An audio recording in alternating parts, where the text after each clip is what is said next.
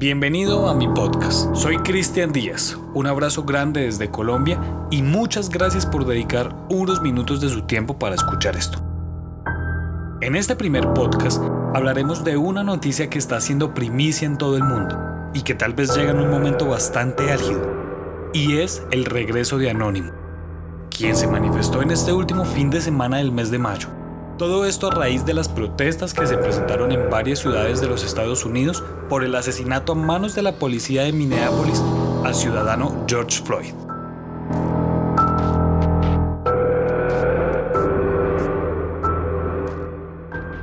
Pero para poner todo esto en contexto, les contaré rápidamente qué es Anonymous y el por qué es tan importante que vuelvan a la luz pública.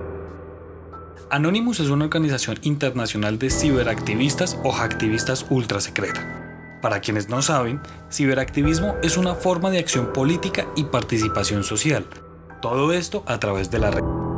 Esto quiere decir que apoyan protestas, organizan actividades, comparten información y participan mediante Internet. Por otro lado, hacktivismo es un acrónimo entre hacker y activismo.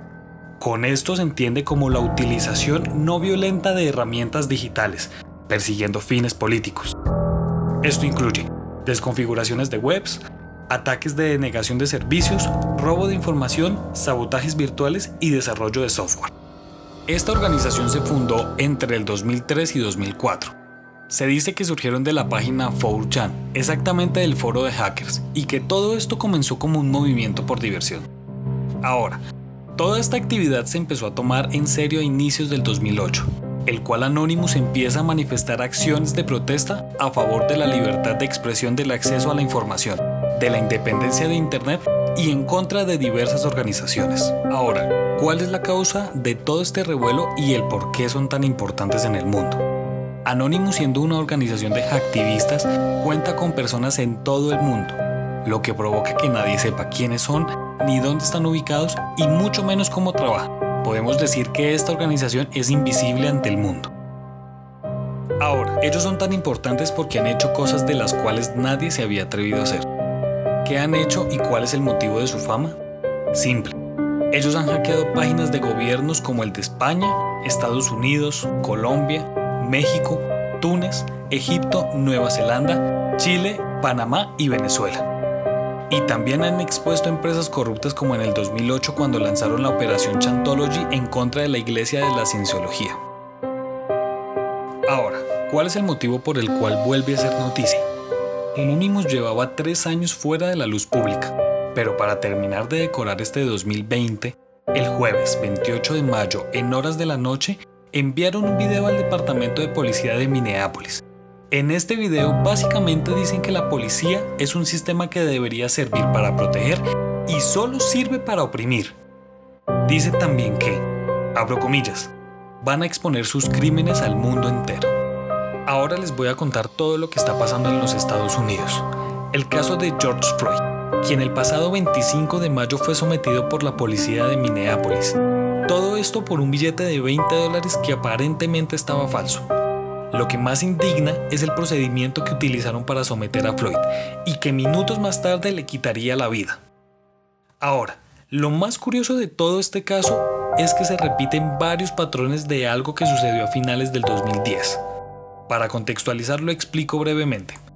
En los últimos meses de 2010, en Túnez, exactamente el 17 de diciembre, un joven tunecino llamado Mohamed Bouzizi se inmoló en medio de las protestas en contra de la policía ya que ellos injustamente confiscaron su puesto de frutas.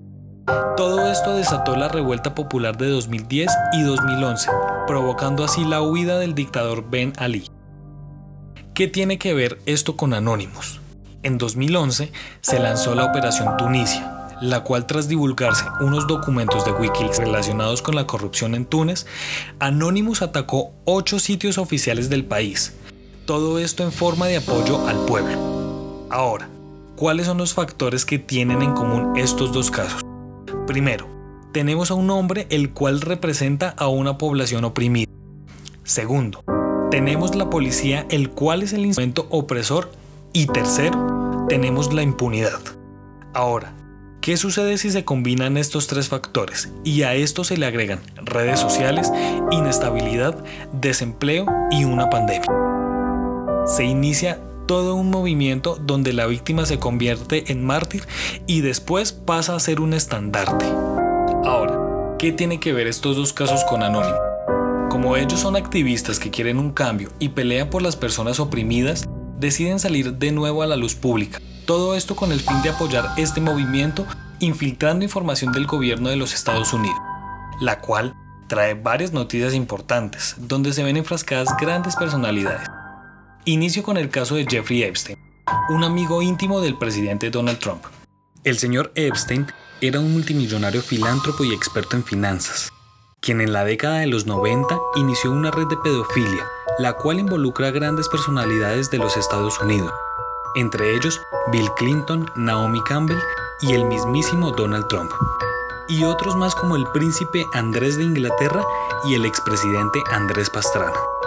También se especula que entre los documentos que sacarán a la luz pública estaría uno donde aseguran que la muerte de la princesa de Gales, Lady Di, fue provocada por la familia real, ya que se decía que ella tenía pruebas de que el reino participaba en el tráfico y red de pedofilia.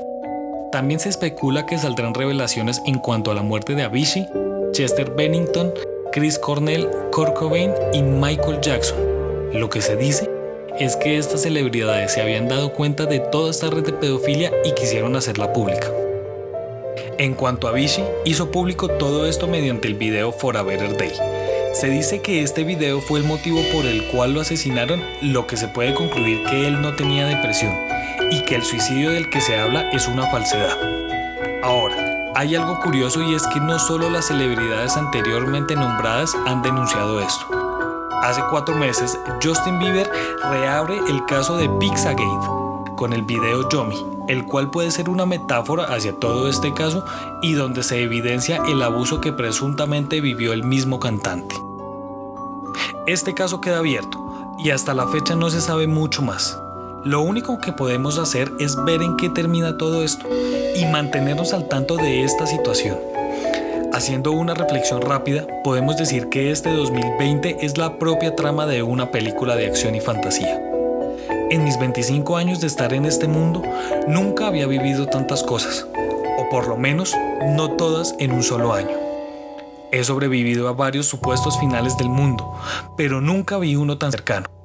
Vivir una pandemia, ver cómo las luces de la Casa Blanca se apagan después de 131 años, descubrir todas las redes de pedofilia, confirmaciones de avistamientos ovnis, una plaga de langostas, una caída histórica del petróleo e incrementos históricos en el dólar.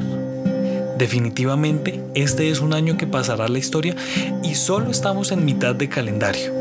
¿Qué pasará en los siguientes meses? Es algo que a muchas personas nos inquieta. Si quieren que haga investigaciones acerca de los casos de Pizzagate y una investigación más extensa de Anonymous, háganmelo saber en los comentarios de mis redes sociales. Me pueden seguir en Twitter e Instagram como arroba cristian-art4. Allí los mantendré informados y conocerán mucho más de este podcast. Muchas gracias por pasar por mi podcast. Soy Cristian Díaz y nos encontraremos en otro caso misterioso.